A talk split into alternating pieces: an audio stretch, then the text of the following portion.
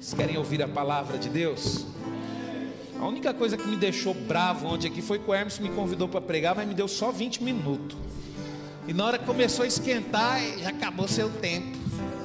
Aí eu falei, meu Deus do céu, viu que, que luta, né? Mas foi bênção, queridos, foi bênção. Foi uma estratégia maravilhosa e eu louvo a Deus por isso.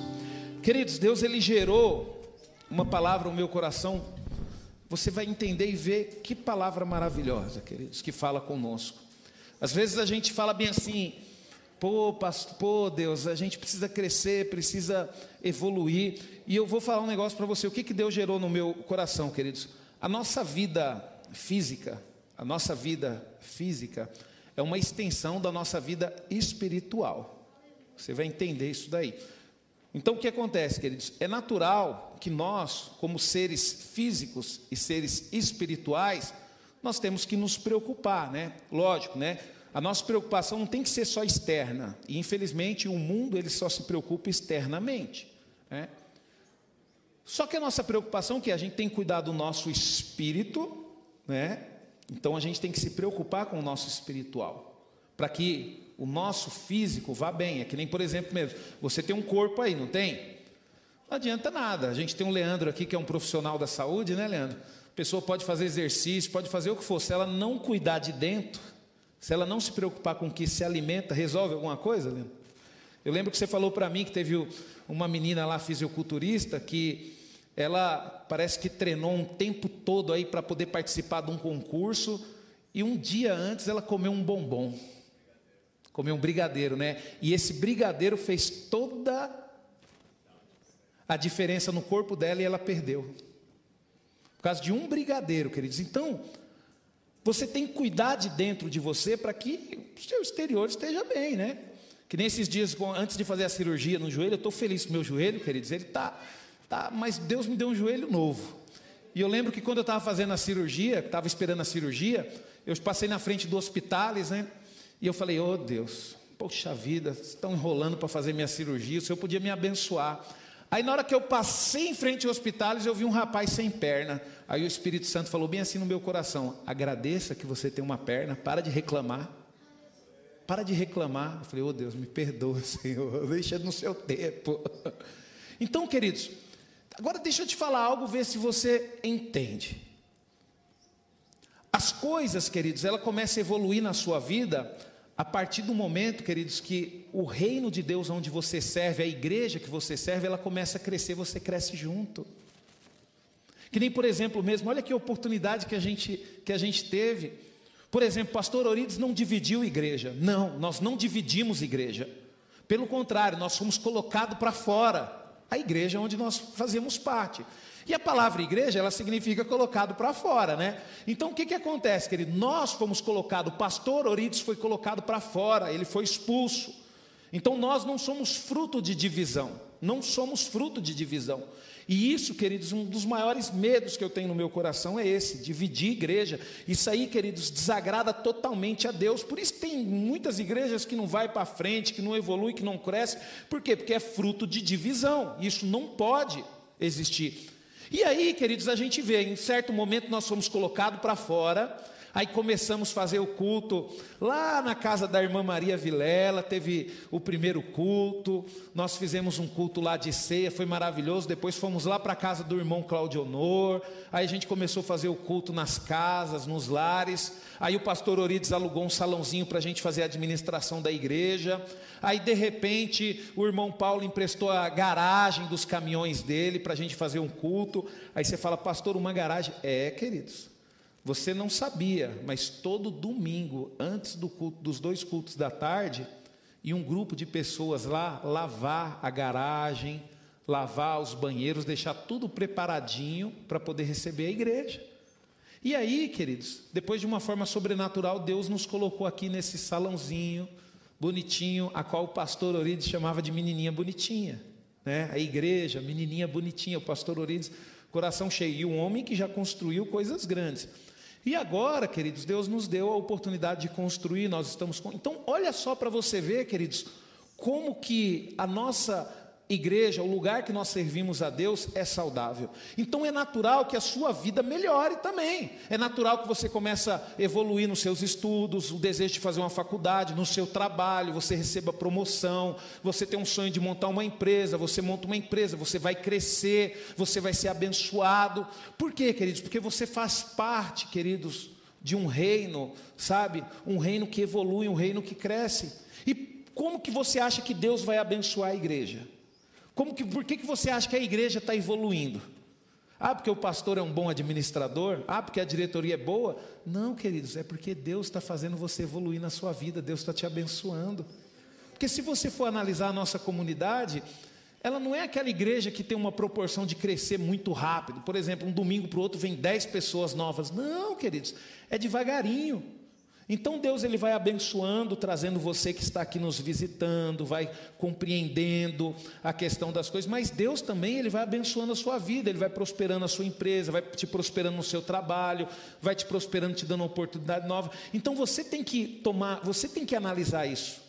Né? Ontem eu estava conversando com os jovens aqui, falando sobre arrependimento, e eu até vou entrar na palavra. Eu fiz parte, queridos, de, um, de uma geração que realmente nós erramos muito. A minha geração, na época que eu era jovens, a gente decidiu tirar os jovens da família e começar a fazer culto para jovem, encontro para jovem, evento para jovem. E não tinha nada que unia os jovens à família. Né? Na minha época que eu era jovem, eu ficava indignado quantos pais, na cabeça deles, estou levando meus filhos para a igreja, é o melhor lugar. Aí meus amigos lá, minhas amigas, né, abençoada, o pai deixava na igreja, Aí, pai, tchau, tchau. Daqui a pouco saía da igreja e ia para balada. Aí um pouquinho antes voltava para a igreja. E o pai achando que o filho estava no melhor lugar. Que nem, por exemplo, mesmo, eu, se eu falar para você um negócio que eu vivi na igreja, eu vivi na igreja, sabe? Eu vivi na igreja. Eu vivi, eu vi um, uma pessoa influente no meio dos jovens, dar carona para uma outra jovem e queria obrigar a menina a sair com ele. Nessa época, queridos, eu ainda era membro, quando eu fiquei sabendo disso, eu, eu, eu era lá do grupo de homens lá. Eu falei, Irineu, vamos fazer o seguinte: nós vamos montar uma estratégia. Nós vamos colocar esse cara dentro daquela salinha lá da igreja lá e nós vamos dar um cola nele, porque não pode fazer isso. Aí eu já montei a estratégia. Falei, Irineu, entra eu e você dentro da sala, a gente coloca dois na porta. Queridos, eu ficava indignado de ficar sabendo essas coisas sabe, persuadindo, usando porque está na frente, porque é líder, querendo as coisas dos outros. Teve um amigo meu que era do grupo de jovens, é, namorava com uma menina, aí ia para casa da menina deixar, na hora que ele ia embora, o líder ia lá. Negócio terrível, queridos. Eu vivi isso na igreja, não foi ninguém que me falou, não. Eu vivi isso, a minha geração viveu isso. A minha geração de jovens, queridos, estava apodrecendo. E o certo, queridos, é o que? É família. Não é a igreja que tem que cuidar dos seus filhos, é você que cuida deles. Não é a igreja que tem que formar os seus filhos, é você que forma os seus filhos. Não é pastor, seu filho não vai ser abençoado por causa do pastor, por causa da igreja, é por causa da educação que está recebendo dentro da casa. A gente tem que entender isso, queridos. A gente tem que entender isso. A maior dificuldade de um jovem permanecer na igreja, eu acho bonito, queridos. O jovem ele até vem para a igreja quando é novinho, só que infelizmente o pai e a mãe não vêm. Aí a criança, como ela é inocente, ela ama a igreja, porque ela gosta das coisas de Deus. Só que chega um tempo, queridos, a inocência se afasta. E aí o que, que a pessoa faz? Se afasta da presença de Deus também e vai viver os prazeres da vida. Então, igreja, queridos, e eu, e eu já entrei na palavra, e o título dessa ministração é Como manter um relacionamento saudável na igreja. Sabe, queridos, a gente precisa fazer isso. A gente precisa manter um relacionamento saudável na igreja. A gente precisa parar de brincar. E eu quero usar, queridos, a igreja lá de Filipe. Abra sua Bíblia em Filipenses capítulo 2. Nós vamos ler o capítulo 2 todo de Filipenses. Porque essa igreja aqui, queridos, era uma igreja muito abençoada.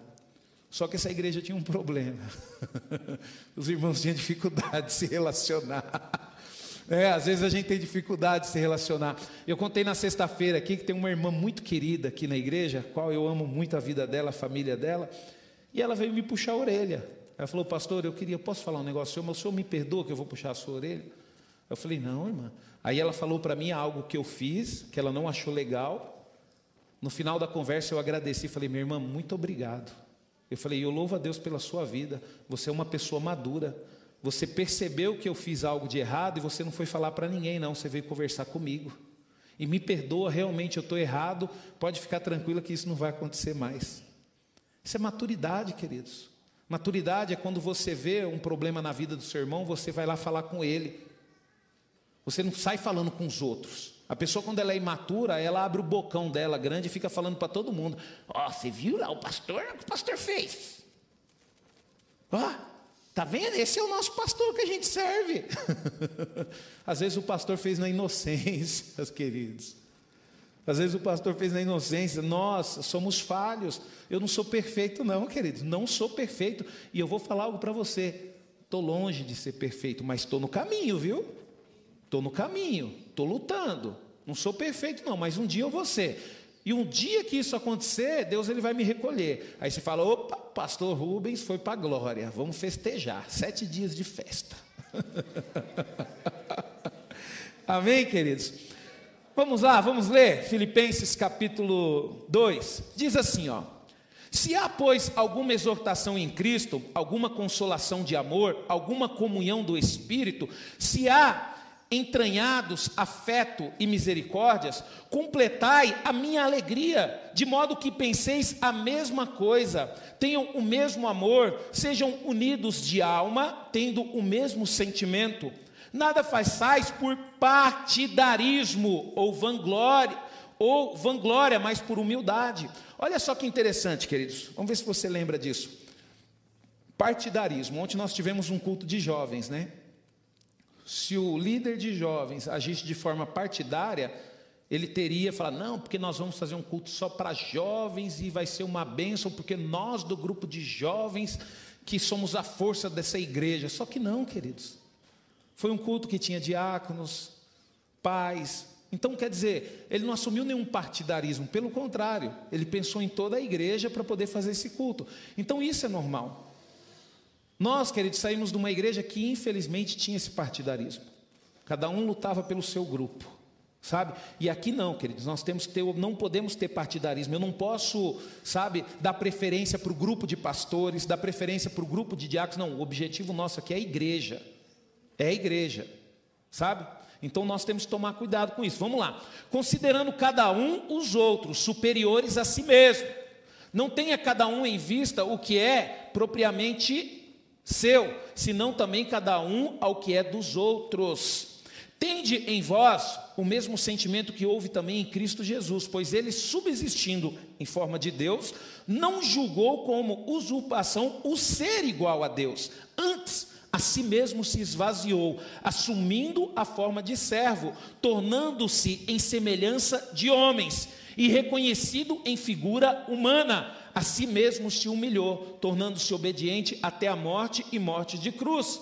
Pelo que também Deus o exaltou sobremaneira e lhe deu o um nome que está acima de todo nome, para que o nome de Jesus se dobre todo joelho, nos céus, na terra e debaixo da terra e toda língua confesse que Jesus Cristo é o Senhor para a glória de Deus.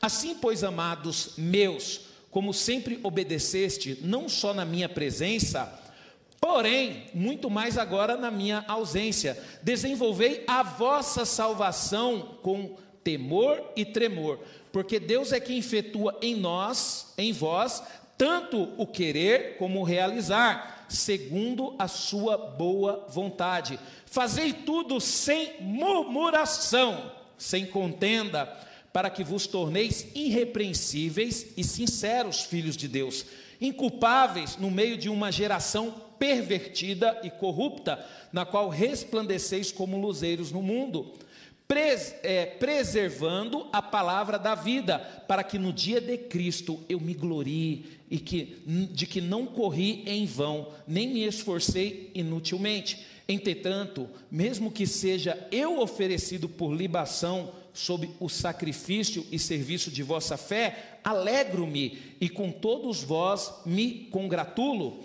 Assim vós também, pela mesma razão, alegrai-vos e congratulai-vos comigo.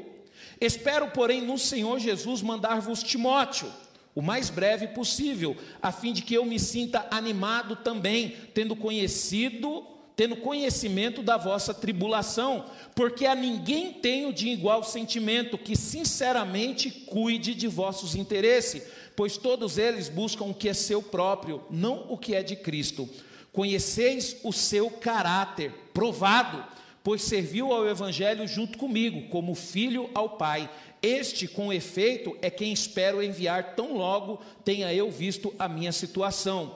E estou persuadido no Senhor de que também eu mesmo brevemente irei. Julguei, todavia, necessário mandar até vós Epafrodito por um lado, meu irmão cooperador e companheiro de lutas, e por outro, vosso mensageiro e vosso auxiliar nas minhas necessidades, visto que ele tinha saudade de todos vós e estava angustiado, porque ouviste que adoeceu.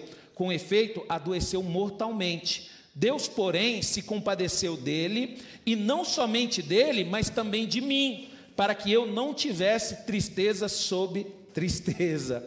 Por isso, tanto mais me apresso em mandá-lo, para que, vendo-o novamente, vos alegrais e eu tenha menos tristeza. Recebei-o, pois, no Senhor com toda alegria e honrai sempre a homens como esse, visto que por causa da obra de Cristo chegou ele às portas da morte e se dispôs a dar a própria vida para suprir a vossa carência de socorro para comigo. Amém? Feche os teus olhos. Senhor, em nome de Jesus, Pai, nós te agradecemos e te louvamos, Senhor, pela tua palavra, Pai. Senhor, nos ajude, Senhor, a receber esse alerta de Paulo, Pai, a qual ele deu para essa igreja em Filipe, ó Deus, uma igreja abençoada, Senhor, mas com um grande problema, ó Pai. Que o Senhor possa nos dar discernimento da tua palavra, em nome de Jesus. Amém, queridos? Quando nós olhamos aqui, queridos, a gente percebe que o seguinte: a igreja de Filipe, ela foi a maior parceira do apóstolo Paulo. Praticamente a igreja de Filipe, ela financiou o ministério do, do apóstolo Paulo, aí no 80%, 70% do, do ministério do apóstolo Paulo, da ajuda, vinha da igreja de Filipe. Então ela cuidou do apóstolo Paulo em várias circunstâncias. Essa igreja nunca abandonou o apóstolo Paulo, nunca abandonou. Sabe, queridos? Então era uma igreja que ela tinha um forte pendor missionário. Então, do lado de fora das portas, aquela igreja era um exemplo. Então, quem via aquela igreja de fora era um exemplo. É que nem hoje, né? A gente olha, por exemplo, mesmo, e a gente vê e fala muito bem da Igreja Batista da Lagoinha. Eu não gosto muito de falar o nome de igreja, mas nós vamos elogiar. A Igreja Batista da Lagoinha é um exemplo para nós, faz missões, aquela coisa toda. Mas nós não sabemos como é que está lá dentro. Por quê? Porque nós não, não fazemos parte dela. Nós sabemos como é que está a nossa igreja aqui, a nossa luta, né, queridos? Então, do lado de fora, eles eram um exemplo, mas internamente, porém, queridos, enfrentava alguns problemas. Quer dizer, a área vulnerável daquela igreja eram os relacionamentos. E você percebe, queridos, que havia discordância entre eles. Inclusive, o apóstolo Paulo, ele até destaca nessa mesma carta, lá em Filipenses 4:2 está escrito: "Peço a Evódia, né?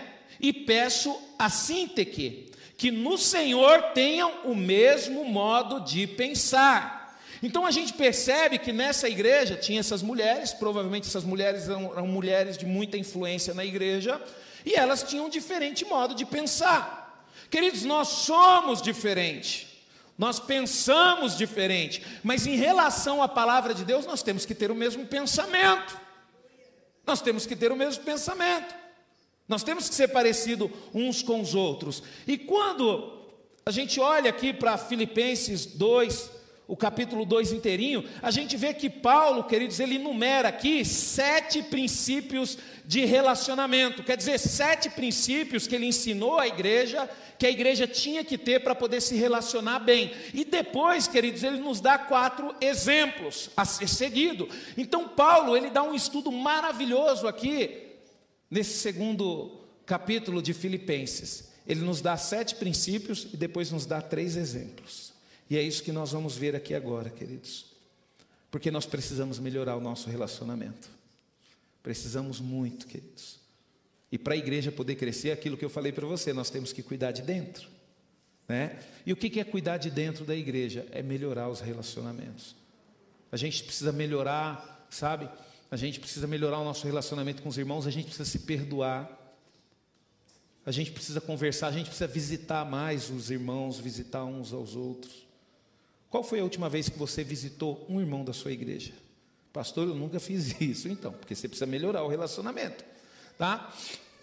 A palavra de Deus aqui em Filipenses, né, nós lemos, eu vou repetir aqui de novo, diz: Portanto, se existe alguma exortação em Cristo, alguma consolação de amor, alguma comunhão do Espírito, se há profundo afeto e sentimento de compaixão, então completem a minha alegria. Aí Paulo falou: então completem a minha alegria e aplique esses princípios na sua vida.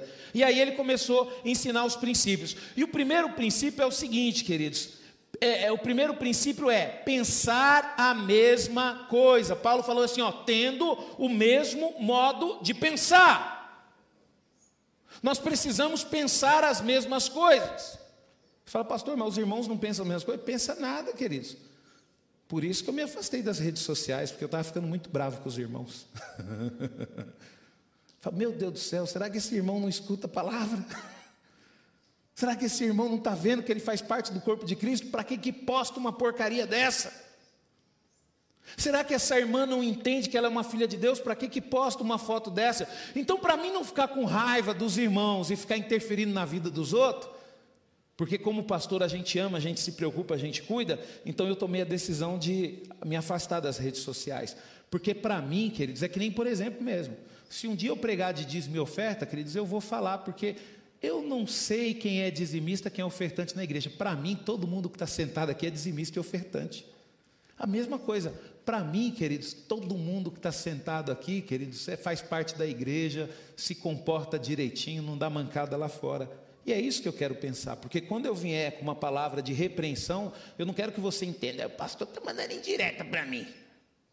Porque ele já falou um negócio lá e agora está pregando, então, queridos, eu falei, não quero mais saber da vida de ninguém, porque aí eu quero ter paz para poder pregar a palavra. E se alguém quiser que eu saiba alguma coisa da vida dela e ajude, e o ajude, ele vai vir conversar comigo e vai me falar. Ele vai conversar comigo, ou então o Espírito Santo de Deus vai me mostrar. Porque eu posso até sair das redes sociais. Aí você fala, então o pastor não vai ficar sabendo de mais nada? O pastor Rafa falou aqui na pregação dele. Não, eu fico sabendo, o Espírito Santo revela. E como revela, querido. Nossa, você não tem noção. Espírito Santo é melhor que, que, que, que Facebook, é melhor que Instagram. Espírito Santo é maravilhoso. Espírito Santo revela tudo, tudo, tudo, tudo, tudo, tudo.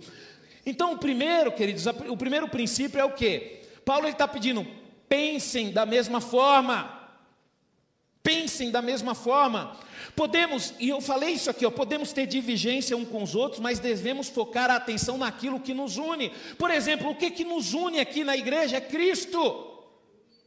É Cristo que nos une, então nós temos que aprender mais de Cristo e ter o mesmo pensamento relacionado a Cristo. Se estamos em Cristo, somos irmãos, membro do mesmo corpo, participante da mesma família. E o nosso papel não é lutar uns contra os outros, mas manter a unidade de pensamento. Por exemplo, eu, pastor, estou pregando aqui por quê? Por causa de Cristo. O diácono está servindo, cuidando da igreja, por quê? Por causa de Cristo. Uma pessoa chegou aqui mais cedo, fez um café, por quê? Por causa de Cristo. Pensando nos irmãos, um outro limpou o banheiro, por quê? Por causa de Cristo. Então, queridos, na igreja nós temos que focar aquilo que nos une, é Cristo é ver os ensinamentos de Cristo, é sermos parecidos com Cristo. A gente, por isso que, por isso que Deus, queridos, ele odeia fofoca. O pastor Rafa pregou sobre isso. Livro de Provérbios lá, né, pastor 16, né? Ele falou sobre isso. E tem uma coisa que Deus odeia, aquela pessoa que fica fazendo contenda entre irmãos, fica colocando um contra o outro. Por quê, queridos? Porque isso tira o foco. Aí, ao invés da igreja crescer, ela tem que resolver problema, né? Você já reparou como um problema de saúde na vida do seu filho atrapalha? Esses dias minha filha ficou doente, queridos. Ela teve que ficar afastada uma semana da escola. Teve que ficar afastada, eu tive que dar uma atenção especial, a mãe já teve que focar mais. Então, o que, que acontece? Praticamente a gente perde aquela evolução, a gente tem que parar. Na igreja é a mesma coisa. Às vezes vem um problema, vem uma dificuldade, ao invés da gente crescer, a gente fica se estressando, se desgastando com esse probleminha. Por quê? Porque o irmão acha que todo mundo tem que pensar que nem ele pensa. Sabe, queridos? Nós, queridos, em relação à política, tudo bem. Você não precisa pensar da forma que eu penso. Né? Em relação a carro, você não precisa gostar dos mesmos carros que eu. Em relação à roupa, você não precisa vestir as mesmas roupas que eu. Mas em relação a Cristo, queridos, nós temos que ter o mesmo pensamento. Em relação ao amor, nós temos que ter o mesmo pensamento. Em relação à comunhão, nós temos que ter o mesmo pensamento. Então, Paulo, ele falou: aplique isso na vida da igreja, tenha o mesmo pensamento. Você vê que tinha praticamente duas irmãs que estavam dividindo a igreja. Por quê? Porque, e esse é o problema das pessoas. Problema das pessoas que ela não gosta do pastor, aí ela quer fazer as outras pessoas da igreja não gostar também. Né? Eu não gosto do Sandro. Como cristão, eu falo bem assim: puxa, eu preciso amar o Sandro. O Sandro é um filho de Deus, ele está na igreja, ele aceitou Jesus. Eu preciso andar mais com ele. Então eu vou fazer de tudo para quê? Para mim poder melhorar o meu relacionamento com o Sandro. Tudo bem? Como é que você está? Ô Sandro, vamos tomar um café, preciso te conhecer mais, tal. Agora imagina só eu chegar, eu não gosto do Sandro, aí eu chego, Manuel, você viu o Sandro lá? O Sandro só dá mancada, Manuel. Aí depois, irmã Raimunda, você viu o Sandro lá? Só dá mancada, irmã Raimunda. Fica tentando, queridos, colocar as outras pessoas, quer que as pessoas tenham o mesmo sentimento que você tem. Então eu vou falar um negócio para você, queridos. A partir do momento que você gera discórdia, falando mal de qualquer irmão da igreja, entenda uma coisa: naquele momento você está sendo usado pelo diabo. Não importa, principalmente quando você usa aquela frase: Eu não estou querendo fazer fofoca. Você sabe, né, irmão? Não é fofoca. Mas o pastor hoje pisou na bola. Ainda bem que isso não acontece aqui. Segundo princípio, ter o mesmo amor. O apóstolo Paulo ele falou bem assim, né? Tendo o mesmo modo de pensar, tendo o mesmo amor. O amor, queridos, é o vínculo da perfeição. O amor é a primeira marca da maturidade cristã. Sabe, queridos? Quando você ama e você vê um irmão fazendo algo de errado, como é que você vai descobrir que você ama? A partir do momento que você guarda aquilo só para você e você fala: puxa vida, o irmão deu uma mancada. Aí você fala: eu não vejo a hora de chegar em casa. Não, eu vou sair até mais cedo. Aí chega, mulher, hoje você não vai demorar não, que eu preciso chegar em casa. Não, por que não? Porque eu tenho um negócio para resolver. Porque eu, eu tenho um negócio para resolver. E você não fala nada para ela. E quando você chega na sua casa, a primeira coisa que você faz é trancar a porta do seu quarto e falar: Deus, abençoe o meu irmão, Senhor. Ele deu uma mancada, mas eu tenho certeza que aquilo não é do coração dele, Senhor. Fortalece ele, Pai. Vai de encontro com ele agora, onde ele estiver, Senhor. E enche a vida daquele meu irmão de paz, de alegria. Isso é amor, queridos, quando você começa a orar por alguém, quando você começa a interceder por alguém, isso é natural, porque você tem amor no seu coração, e isso tem que ser algo comum. O amor, queridos, ele tem que ser o nosso distintivo. As pessoas, elas têm que nos reconhecer como cristão através do amor que vê nas nossas vidas.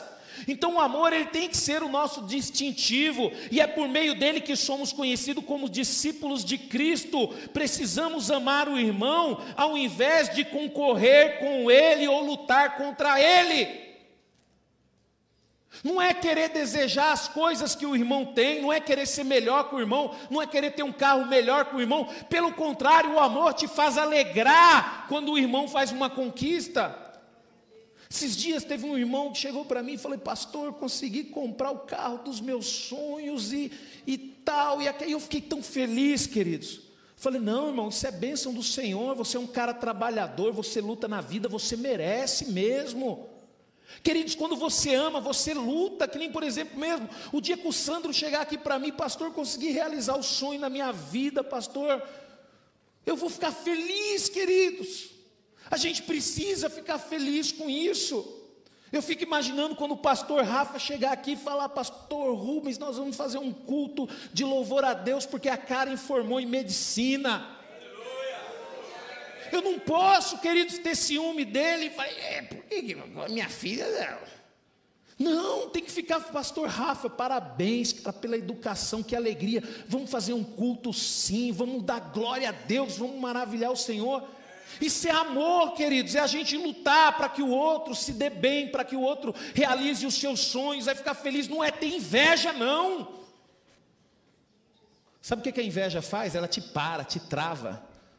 Ao invés de você concentrar forças para poder conquistar aquilo que Deus tem para você, você concentra forças para invejar aquilo que seu irmão tem. Então, por isso, queridos, que uma igreja saudável, ela tem que ter esse princípio do amor. O terceiro princípio é ser unido em alma. Paulo fala para eles: seja unido em alma. Pastor, o que, que isso significa? Significa o seguinte, queridos: não basta amar o irmão de forma genérica, né? Chega aqui na igreja, eu amo todo mundo, abraço e só na igreja. Quer dizer, você está amando de forma genérica. Você dá um abraço em todo mundo, você conversa com todo mundo, você cumprimenta com graça, amor e paz todo mundo, e você fala bem assim: não, eu amo a igreja, porque eu chego lá, falo com todo mundo. Não, queridos, esse amor, ele precisa, queridos, ser pessoal, profundo. É lógico que você não vai conseguir amar todo mundo dessa forma, mas eu tenho certeza que você consegue amar alguns irmãos dessa forma, a ponto de visitar, a ponto de ajudar, a ponto de querer saber como ele está, a ponto de se preocupar com ele. Estou passando por uma luta, queridos, e eu fico feliz. Alguns irmãos mais próximos sabem, chega e fala, pastor, Estou aqui à disposição do Senhor. O que o Senhor precisar, a hora que o Senhor precisar, pode contar comigo. É isso que nós precisamos, e eu fico feliz, queridos, de ter pessoas dentro da igreja que pensam dessa forma. Já precisou ligar para o Irineu três horas da manhã, Irineu, preciso de ajuda. E não tem problema, queridos, quando você se sente amado, não vai ser um problema ligar para o seu amigo quando você estiver chorando, quando você estiver passando por luta, quando você estiver passando por uma dificuldade, não tem problema. Mas a gente precisa, queridos, ter, ter esse amor, a gente precisa estar unido ao nosso irmão através da alma, não é, ah, eu fico perto do meu irmão quando eu preciso de alguma coisa dele.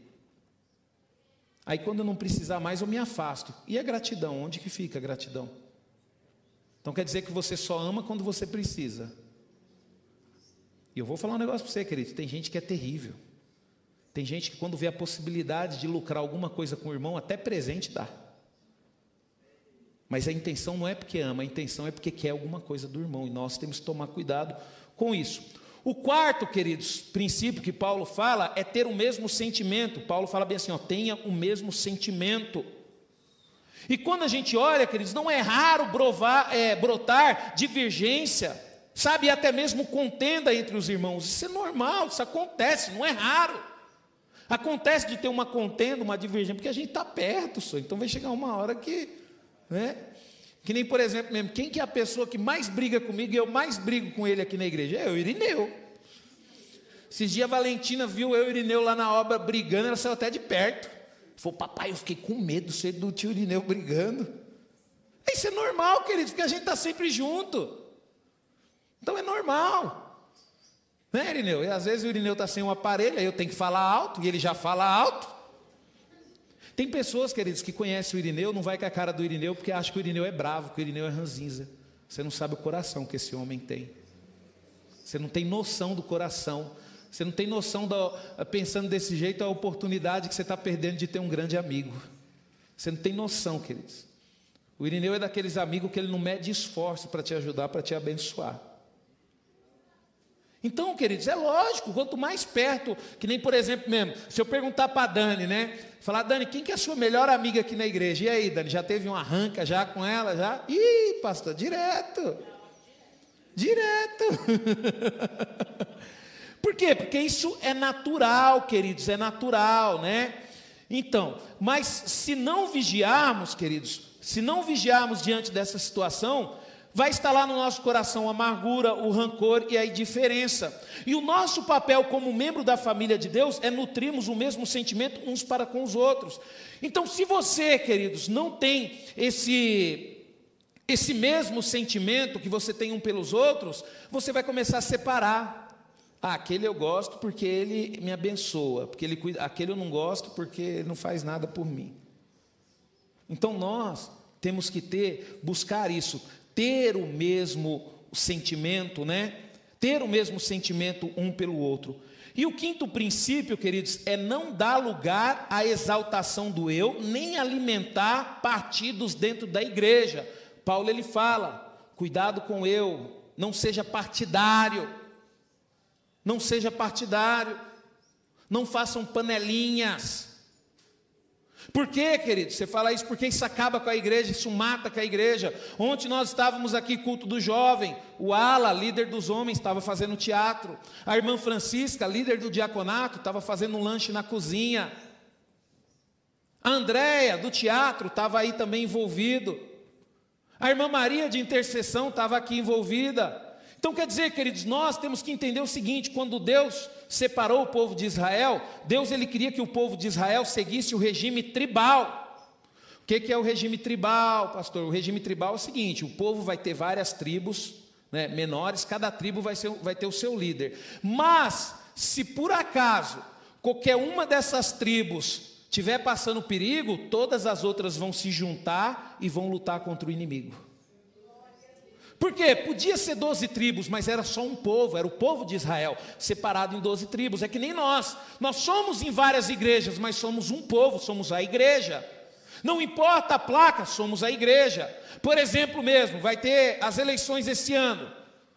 E nós vamos nos unir como igreja para quê? Para escolher o melhor presidente para o nosso país, aquele presidente que vai lutar para glorificar o nome do Senhor, porque como igreja nós temos que ter esse pensamento. Então nós vamos ter que nos unir, queridos, de alguma forma. Então nós temos que tomar cuidado com o partidarismo e com a exaltação do eu. Paulo diz que não devemos fazer nada por partidarismo ou vanglória. Por exemplo, não é porque eu sou líder dos jovens que eu vou fazer só para o grupo de jovens. Não, pelo contrário. Fala, estou aqui como livre, li, líder dos jovens, mas o que você precisar dos jovens da igreja lá no grupo de homens, pode contar com a gente. Porque o nosso objetivo aqui não é ser do louvor ou ser dos jovens, nosso objetivo é ser a igreja de Cristo. Ser a igreja de Cristo, né?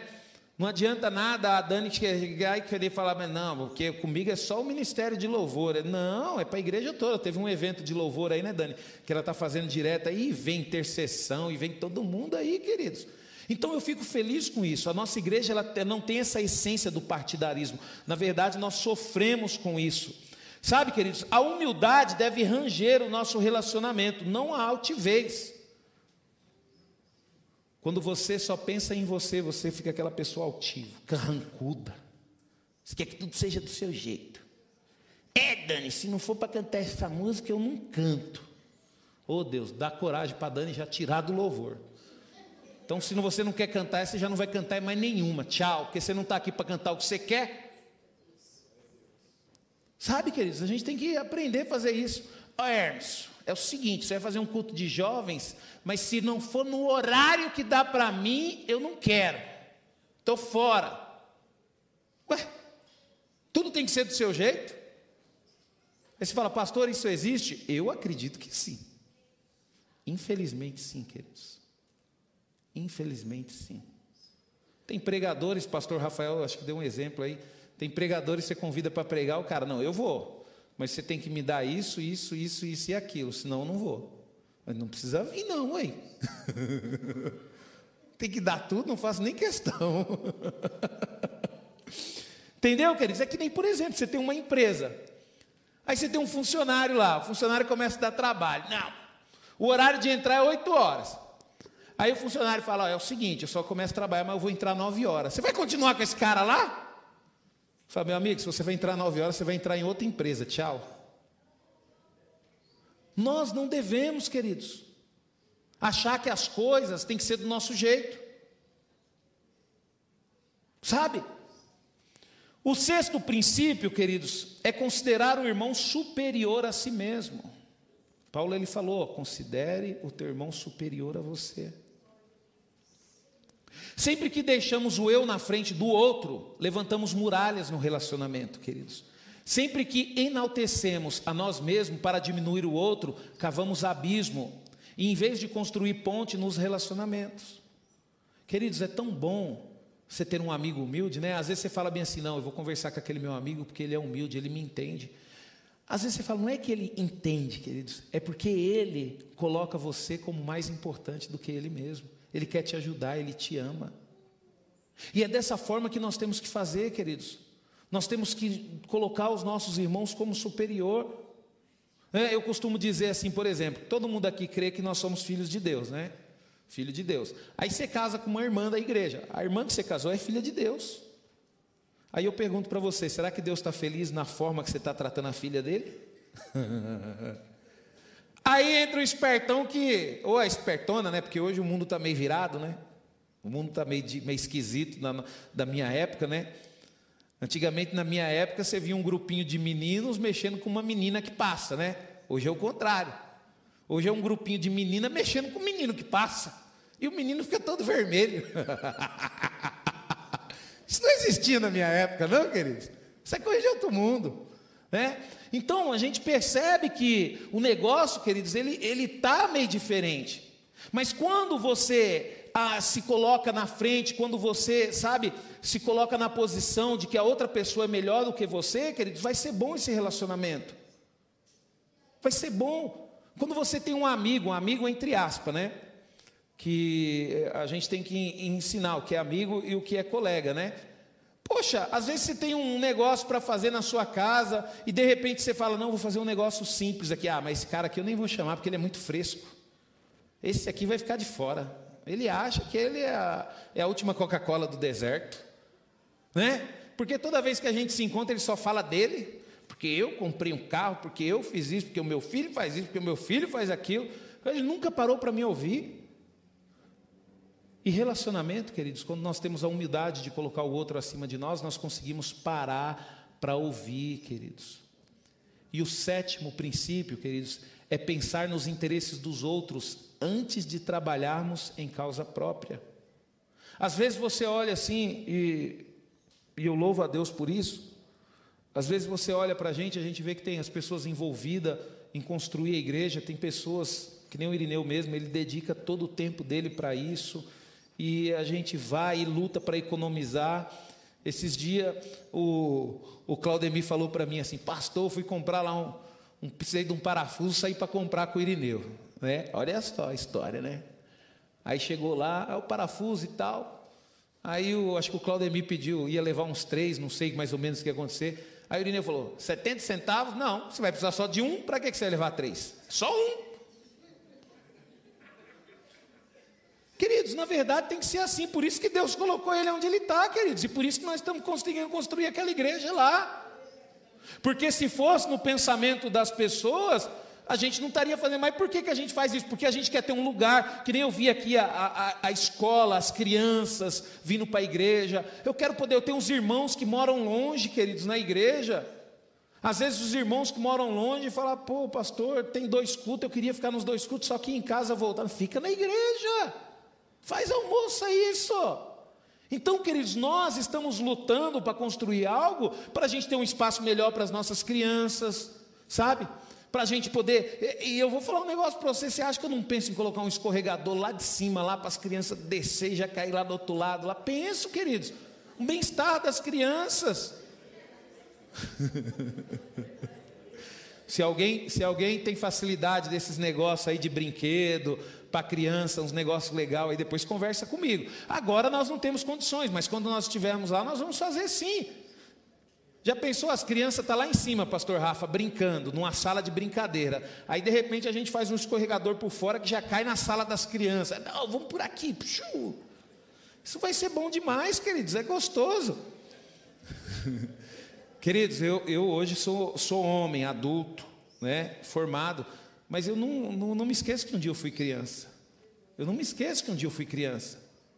Eu não me esqueço que um dia, queridos, eu amava um escorregador. Outro brinquedo que eu gostava, eu olho e falo: Meu, que brinquedo ridículo, eu não, não acredito que eu gostava desse brinquedo. Gangorra. E eu gostava daquilo, e eu ficava triste quando eu estava lá no prézinho, não tinha ninguém para ir do outro lado da gangorra comigo. Sabe, queridos? Então, a gente tem um lado, coisa não é porque eu não tive que as crianças não vão ter, né? E a Valentina às vezes fica brava comigo, papai está demorando muito a igreja, quando fizer eu já não sou mais criança. Aí eu falo para ela, você não pode pensar só em você, você tem que pensar que vai ter outras crianças. Então, queridos, pensar nos interesses dos outros. Quando nós observamos esses sete esses princípios, se nós, queridos, observarmos bem e praticarmos, nós vamos ver que são princípios que vai ajudar com que feridas sejam curadas em nós, relacionamentos sejam restauradas, queridos. E se a gente aplicar isso daí, tiver um bom bem relacionamento, o que que acontece, queridos? A igreja será bem edificada e Deus será glorificado em nós. A igreja vai crescer saudável. Sabe, queridos? É tão ruim quando você tem um problema com o filho, não é?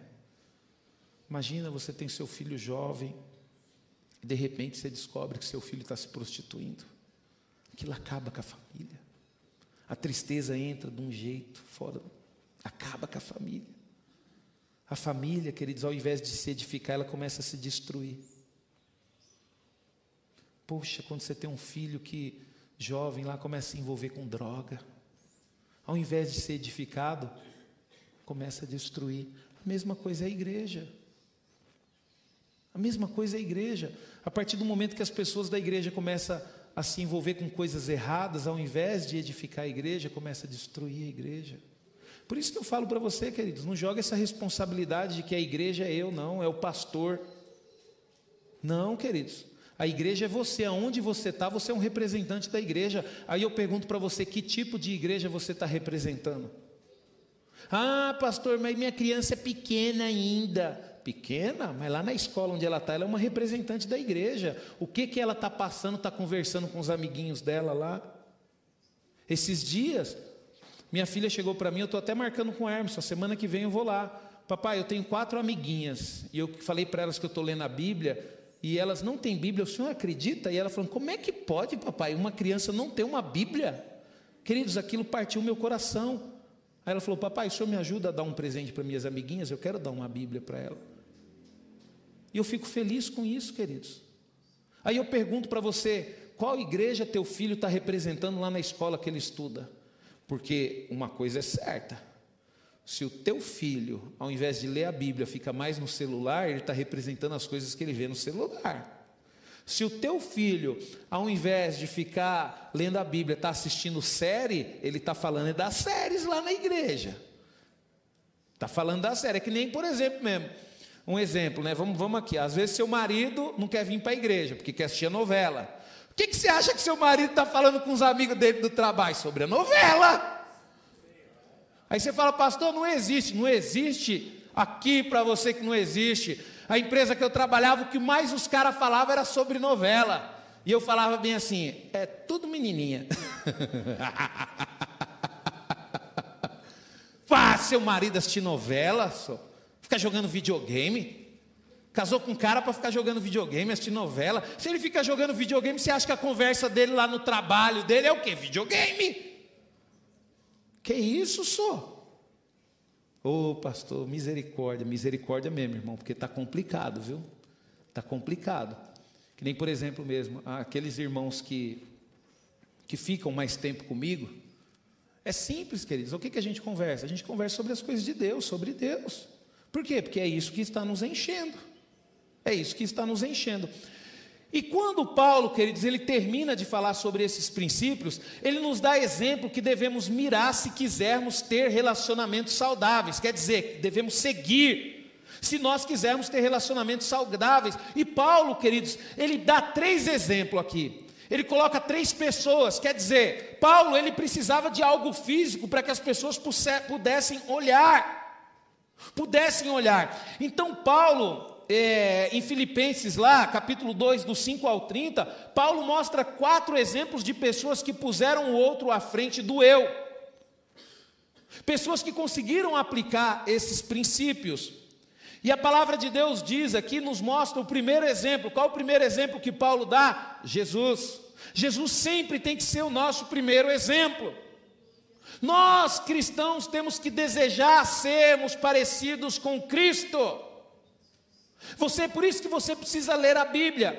Ah, pastor, mas não precisa ler a Bíblia inteira, não. É só o Novo Testamento que fala de Jesus. Quem disse para você? A Bíblia ela já começa falando de Jesus. Primeira coisa que a Bíblia fala é de Jesus. No princípio era o Verbo. Quem era o Verbo? Jesus, queridos. Tem que ler a Bíblia toda. Você tem que ler a Bíblia toda para poder compreender o exemplo que você tem que seguir. A palavra de Deus diz, Filipenses 2,5, capítulo 5, 11, eu vou ler. Tenham entre vocês o mesmo modo de pensar de Cristo Jesus, que mesmo existindo na forma de Deus, quer dizer, o cargo mais poderoso,